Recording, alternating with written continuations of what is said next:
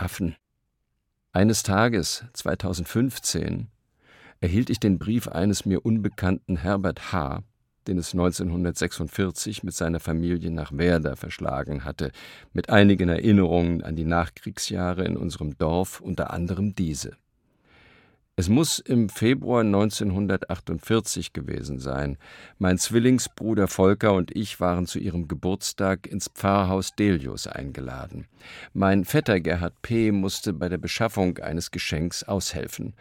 Aus seiner breiten Sammlung von Blechspielzeugen wurde ihm ein Affe, der auf der Nase einen Propeller balancierte und den man aufziehen konnte, abgenötigt. Mit Neid und großem Schmerz mussten wir erleben, wie das Geburtstagskind wie selbstverständlich das Geschenk entgegennahm, den Affen auspackte und, ohne uns zu beteiligen, allein mit ihm spielte. Der bunte Blechaffe mit Propeller auf dem Kopf. Allmählich tauchte er aus der Vergessenheit auf. Schwer zu sagen, ob die Freude des Fünfjährigen an diesem surrealen Spielzeug prägend war. Jedenfalls waren Affen, Schimpansen immer willkommene Fantasiebeschleuniger, nicht nur im Zoo. Als beispielsweise Heiner Müller Mitte der 70er Jahre, als wir bei Rotbuch seine Werkausgabe stemmten, in der Pankower Wohnung zwischen zwei Zügen an der Zigarre die These hinwarf oder zitierte, wir seien im Zeitalter der Affenwerdung des Menschen angekommen, stellten sich sofort einladende Assoziationen ein. Seitdem immer mal wieder die produktive, lustige Frage, an welchem Punkt der Evolution wir sind, bei der Menschwerdung des Affen oder bei unserer Affenwerdung.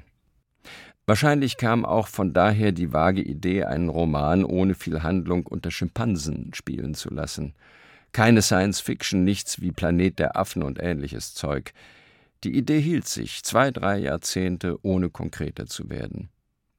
Erst nach der Lektüre von Ulrike Dresners Sieben Sprünge vom Rand der Welt 2014 mit trefflichen Schilderungen vom Leben mit Bonobo-Menschenaffen verlor sich dieser allzu vage, allzu ideenlose Plan.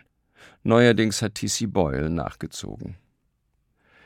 Inzwischen lernte ich, dass der Affe, genauer der Brüllaffe, bei den Maya der Schutzpatron der Künste ist, Hüter des Wissens und Vermittler der göttlichen Absichten, ausgestattet mit Pinsel und Tintenfass. Als einer, der selten sogenannte Souvenirs kauft, erwarb ich auf dem Markt von Johannesburg die Holzskulptur eines mit großen Augen staunenden Affen. In den Privatzoo gehört auch der sprachgelehrte Affe von Octavio Paz und die Postkarte der Steinplastik zweier schachspielender Affen im Naumburger Dom. Affen, Langbehaarte. Plakate Shitstorm 1968 von Bauarbeitern gegen demonstrierende Studenten. Lasst Bauarbeiter ruhig schaffen, kein Geld für langbehaarte Affen. Afghanistan. Noch ein ungeschriebener Roman oder eine Novelle. Der Helm. Ein Bundeswehrfreiwilliger, zwölf Jahre verpflichtet, wird ein halbes Jahr nach Afghanistan geschickt in die abgekapselte, letztlich sinnlose Festung bei Kundus.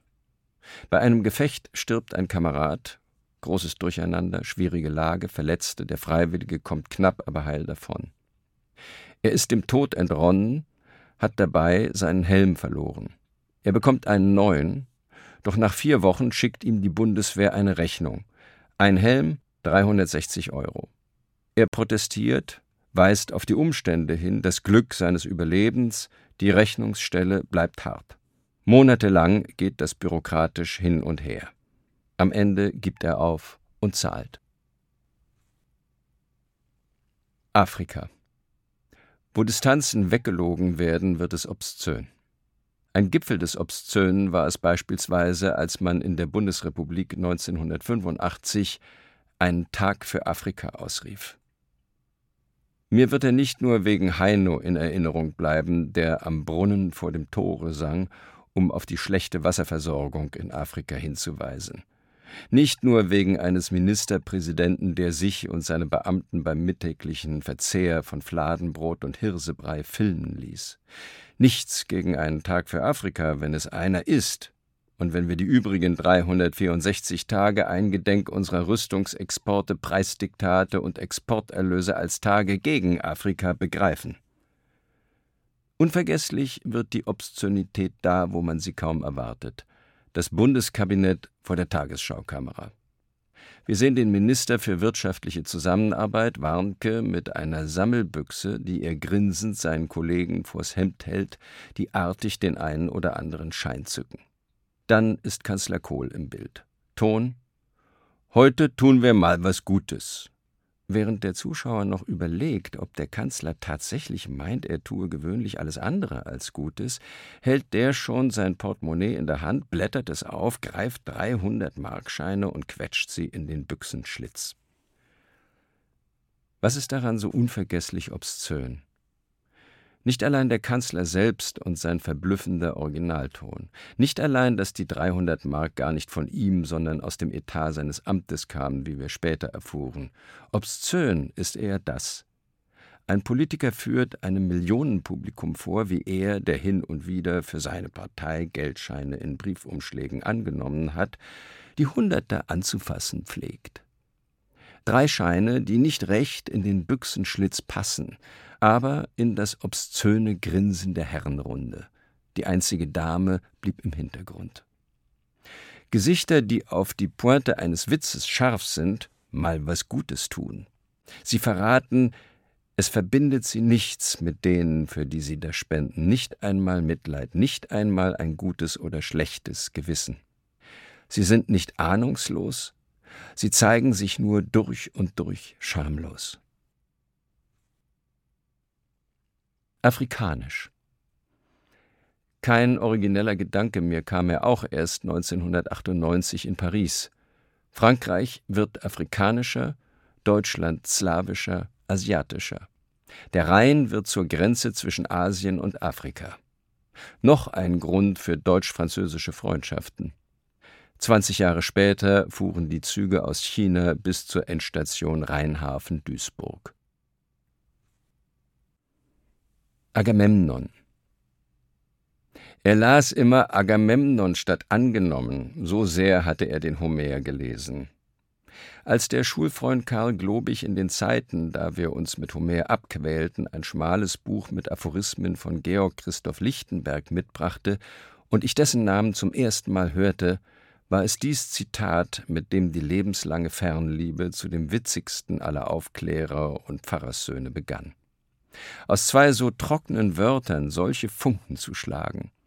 Fortan gehörten eine Auswahl aus den Sudelbüchern zum Haushalt und eine Gedenkminute vor seinem Haus bei Gängen durch Göttingens Zentrum zur Gewohnheit, die Pilgerfahrt zur großen Darmstädter Lichtenberg-Ausstellung 1992 war Pflicht. 1966 in Swinging London zwischen Beat und Rebellion erstand ich, obwohl schon aus Geldknappheit kein Raritätensammler, in einem Antiquariat für umgerechnet etwa 30 Euro die ersten fünf Bände der Lichtenberg-Erstausgabe von 1800 und folgende, mit der handschriftlichen Signatur Friedrich Gundolfs. Immer wieder zwischendurch das Vergnügen, sich von Lichtenberg dopen zu lassen, sogar bei den delikaten Fragen zur Religion. Gott schuf den Menschen nach seinem Bilde, das heißt vermutlich, der Mensch schuf Gott nach dem seinigen. Und alles wegen des Schlachtenschlägers, Tochtermörders oder beinahe Tochtermörders Agamemnon. Agenten. Sie brauchen einen guten Agenten in London. Ich kann Ihnen da gern helfen, sagte W.G. Sebald im Intercity. Wir hatten uns auf einem Bahnhof getroffen, aber nicht am Gare d'Austerlitz, sondern in Lüneburg. Ohne uns je zuvor gesehen zu haben, hatten wir uns am Bahnsteig erkannt und waren verhaltenen Schrittes neugierig aufeinander zugelaufen. Er hatte in Lüneburg gelesen, ich in Schleswig-Holstein. Auf der Fahrt nach Hannover redeten wir unter anderem über die Schwierigkeiten des Bekanntwerdens in anderen Sprachräumen, daher die Agenten, und über seinen Plan, wie Hölderlin einmal von Bordeaux nach Stuttgart zu wandern. Eine knappe freundliche Stunde im Abteil bis Hannover, 1997, vier Jahre vor Austerlitz und seinem Autofahrertod. Agitator. Einst war ich für knapp zwei Jahre ein leidenschaftlicher Agitator. Nein, nicht in der Zeit um 1968, sondern weit vorher, als 13- und 14-Jähriger. Nach der Weltmeisterschaft 1954 war die Begeisterung für den Fußball aufgeblüht. Die Jungen des Dorfes Werder begannen in jeder freien halben Stunde den Bällen hinterherzurennen. Ich gehörte eher zu den schlechteren Spielern, aber ich hatte es nach langem Sehen irgendwann geschafft, mit spärlichem Spargeld einen Lederball zu kaufen. Die anderen, ob Bauernjunge oder Flüchtlingskind, besaßen höchstens einen Gummiball. Nur ich hatte so ein kostbares Stück. Also lief kein Spiel ohne mich. Außerdem organisierten ein Freund und ich Spiele gegen Schüler der Nachbardörfer. Die Werdaer Schüler waren nicht besonders gut, nicht besonders schlecht. Mir war das nicht genug. Trainer gab es nicht. Meiner Mannschaft fehlte, so schien es dem eifernden Knaben, die wirkliche Leidenschaft. Es fehlte das, was man später die Einstellung und noch später Mentalität nannte.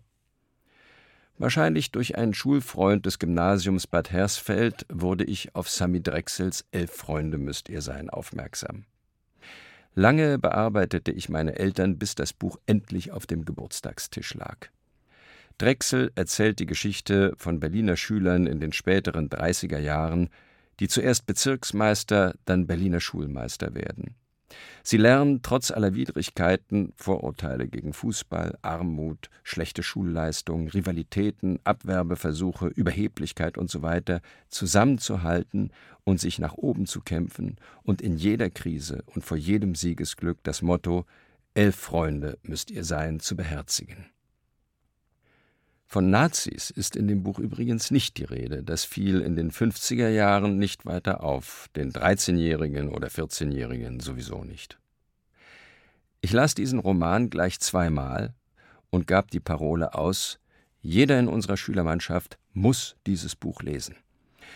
Da unser bester Stürmer auch dafür zu gewinnen war, machte dieser Fußballroman für die Jugend die Runde als Pflichtlektüre. Auf dem Vorsatzblatt meines Exemplars steht in ungelenker Schülerschrift Alle, die dies Buch gelesen haben. Nach meinem Namen folgen, brav nummeriert, noch 16 weitere. Einige lasen es zweimal, den Rekord hielt ich, insgesamt fünfmal gelesen. Meine Bibel mit einer Botschaft. Wer nicht überdurchschnittlich gut ist, kann wenigstens Agitator oder Missionar werden. Manchmal denke ich, Vielleicht mehr als zur mentalen Aufrüstung unserer Mannschaft hat Sami Drechsel dazu beigetragen, meine sozialen Erfahrungen zu erweitern, gruppendynamische Prozesse besser zu begreifen und über Motivationsmanagement aufzuklären. Größere Ziele erreicht man nur in der Gruppe, heute selbstverständlich im Team. Elf Freunde müsst ihr sein, wenn ihr Siege wollt erringen. An dieses simple Motto glaubte ich insgeheim auch später in der Gruppe 47, in der Studentenbewegung, bei der Verlagsarbeit, sogar im Penn und anderen intellektuellen Gruppierungen. Ich möchte auch heute noch daran glauben. Die Wirklichkeit sieht anders aus, aber das spricht nicht gegen die aus dem Reichtum der Lektüre gewachsenen Ideale. Agnostiker die Geschichte meines Unglaubens beginnt mit einem Engel. Ungefähr sechs Jahre muss ich gewesen sein, als meine Mutter eines Morgens aufgeregt erzählte, ein Engel habe uns alle gerettet. Am Abend habe der Vater noch lange in seinem Amtszimmer gearbeitet, ganz versunken in eine Predigt sei er gewesen, da sei plötzlich ein Engel im Zimmer erschienen und habe ihm gesagt, er solle sich bitte umdrehen. Da habe er entdeckt, wie das Ofenrohr glühte, wie die Tapete daneben angekokelt war. Da habe er sofort einen Eimer Wasser geholt und gelöscht, im letzten Moment ein Feuer verhindert. Ja, wenn der Engel nicht gekommen wäre, hätte das Zimmer vielleicht das ganze Haus gebrannt, wären wir alle in Gefahr gewesen. Der Engel habe uns gerettet.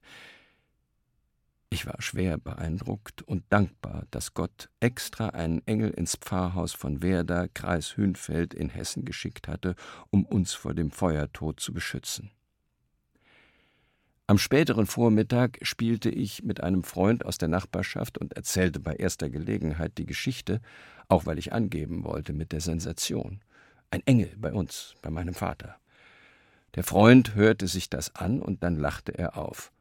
Ein Engel, das ist doch ein Märchen. Er machte mir mit wenigen Worten klar, dass man ein heißes Ofenrohr auch ohne Engel bemerke.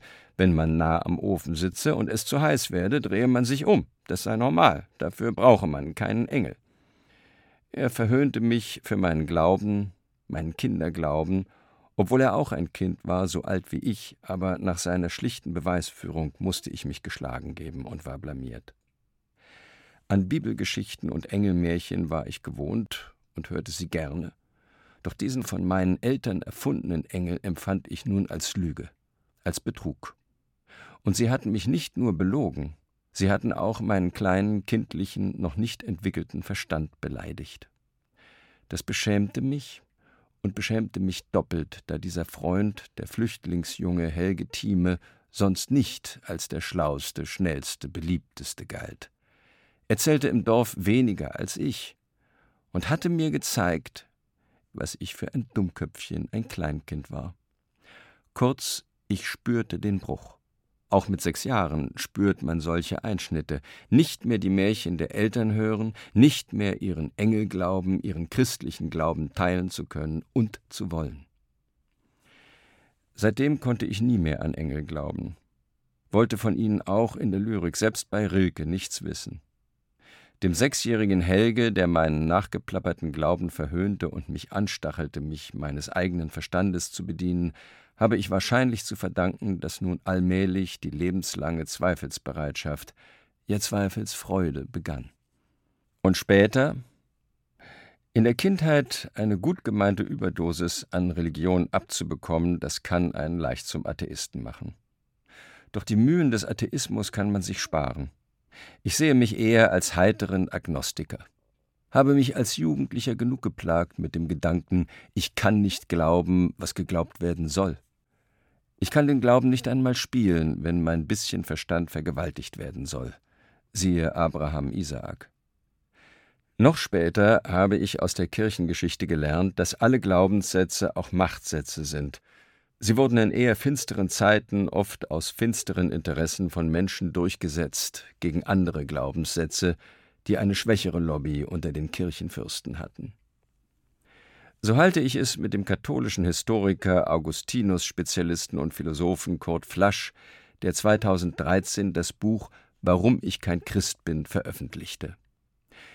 Er hat keine üblen Erfahrungen mit der Kirche oder Priestern gemacht, im Gegenteil. Er kann gerade im Alter die zahlreichen Widersprüche, die sich in der biblischen Botschaft und der kirchlichen Dogmatik auftun, einfach nicht mehr mitmachen und will sie nicht mehr ignorieren. Mit zunehmendem Wissen, Denken, Altern ist er Agnostiker geworden. Aber er fühlt sich so vom Katholizismus geprägt, dass er sich als Kulturkatholiken bezeichnet. In diesem Sinn würde ich mich, geprägt wie ich nun einmal bin, als Kulturprotestanten betrachten. Vom Glauben und Zwang zum Glauben befreit, muss ich das Protestantische in mir nicht wegleugnen. Agrobusiness.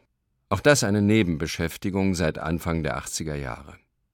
Als ich den chilenischen Flüchtling Felipe Gerlach zum Mittelpunkt des Romans Adenauer Platz machte und er einen Beruf brauchte, entschied ich Agrobusiness Spezialist für internationale Zuckergeschäfte. Es hätte auch der interkontinentale Handel mit Obst und Gemüse, Getreide, Hähnchen, Kakao oder Blumen sein können. Es war nicht schwer, sich da sachkundig zu machen. In Bielefeld, wo ich damals lebte, entstand gerade das dritte Welthaus. Da gab es Leute mit Kompetenz. In der Zeit erschienen auch die ersten kritischen Artikel und Bücher über die Agrarpolitik der EU und die Praktiken der amerikanischen und europäischen Lebensmittelkonzerne. Schon damals produzierten oder verschärften sie vereinfacht gesagt Hunger und Armut in Afrika und Lateinamerika. Dieses Fazit war fast auf jedem Geschäftsfeld eindeutig und übertraf das Klischeewissen vom Elend der dritten Welt. Natürlich machte man sich damit unbeliebt, so etwas auch nur anzurühren in einem literarischen Text. Ein Teil der Ablehnung des 1984 erschienenen Adenauer Platz ist sicher daher zu erklären. Das Thema ließ mich nicht los, und so versuchte ich es trotzig noch einmal mit einer satirischen Zuspitzung. Angeregt von Jonathan Swifts Schrift Bescheidener Vorschlag, in der den Armen empfohlen wird, zur Bekämpfung des Hungers ihre Säuglinge zu verzehren, schrieb ich Einige Argumente zur Verteidigung der Gemüseesser 1985. Dort wird aus EU-Perspektive ähnlich argumentiert, eine antimoralische, sachlich immer noch aktuelle, formal etwas verzwirbelt geratene Denkschrift. Die bewirkte, wie zu erwarten, auch nichts. Dass die Literatur hier nicht weit kommt, stört mich nicht. Wohl aber das Versagen der Politik seit mehr als 40 Jahren. Noch heute produziert die EU mit ihren hochsubventionierten Agrarüberschüssen nach Afrika die Flüchtlinge, die sie dann nicht haben will. So viel Heuchelei, so viel Verdrängung und kürzer ist die Liste der Schandtaten des modernen Europa auch nicht geworden. Ahab Einige der arrogantesten und romantischsten Köpfe meiner Generation schlossen sich in den 70er Jahren in der RAF, der Roten Armee-Fraktion, zusammen, um mit ein paar Pistolen und Schnellfeuergewehren eine Revolution herbeizuschießen. Terrorismus, Deutscher Herbst 1977, viele Tote. Das ist bekannt. Eine aus diesem Kreis, Gudrun Enzlin, hatte ich Jahre zuvor flüchtig kennengelernt. Wir hatten 1965 mit anderen Autoren im Wahlkontor deutscher Schriftsteller für die SPD Werbesprüche geschrieben. Sie war mit Bernhard Vesper Verlegerin geworden. Ihr romantisches Talent krönte sie damit rund zehn Jahre später im Hochsicherheitsgefängnis Stuttgart-Stammheim ihren Genossen Namen und Charaktere aus Melvilles Moby Dick zuzuteilen. So wurde Andreas Bade am Ende noch als Kapitän Ahab geadelt, was den Wahn oder den wahnhaften Humor der Gruppe verdeutlicht und was sich der Autor von Himmelfahrt eines Staatsfeindes nicht entgehen lassen konnte. Ja, sie nannten mich Ahab. Unter vielen blöden Namen vielleicht nicht der blödeste. Eine Taufe in Ehren als Kapitän der Pequod hoch auf den Wellen der Südsee zurück in die fiebernden Jungenträume von der Jagd auf Moby Dick. Der Kapitän, keine Frage, war ich, und für die ganze mühsam angeheuerte Mannschaft unserer kleinen Armee reichte der Platz auf dem Walfängerschiff. Sie nannte mich Ahab, Lisa teilte die Namen wie Orden aus, und ich, der Kapitän, obwohl nie zur See gefahren, ohne Leidenschaft für Wale und andere Säugetiere und keine Beinprothese aus Walzähnen, ein Schuss ins Bein, immerhin, mit anschließender Beförderung zu lebenslänglichem Knast. Ahab lenkt das Schiff über das wilde Meer die Gesellschaft, der Staat, der Imperialismus.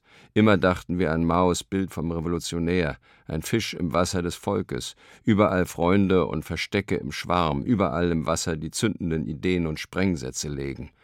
Also Schiff und Fisch zugleich. Ein endloser Wettkampf auf dem Wasser, im Wasser.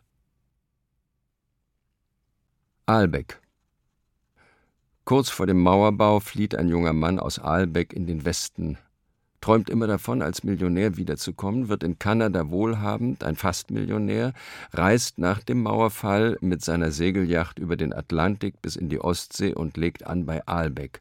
Am Tag seines 50. Geburtstags geht in die Kneipe seines Bruders, um dort zu feiern, und hört dort als erstes Ausländer raus. Eine Geschichte für dich, sagte Carola Stern, die aus Aalbeck stammte und ebenfalls fortgegangen war, und Journalistin, Biografin und Mitgründerin von Amnesty International wurde. Aale Wurst, nordhessische Landwurst. Es gibt geräucherte Stracke, dürre Runde, auch ordentliche Blutwurst, aber nur die grobe, gut abgehangene, fast harte, runde Leberwurst könnte ich meine Madeleine nennen. Allein der Majoran-Duft dieser Wurst genügt, die Dörfer der 50er Jahre zu beschwören. Werder, Kreis Hünfeld und seine Umgebung. Siehe Ahnung, siehe Amerikaner 1945. Ein Biss, und schon sind die Äcker, Heuballen, Ställe, Bauernstuben, Mittagsglocken, Kornfelder wieder da und vieles mehr. Zugegeben, der Sonntag, an dem ich Weltmeister wurde mit der Geschichte meines Dorfes, wurde 1992, 1993 ohne Wurstdoping geschrieben. Erst Mitte, Ende der 90er Jahre entdeckten Berliner Feinkostläden die Delikatesse der hessischen Landwürste.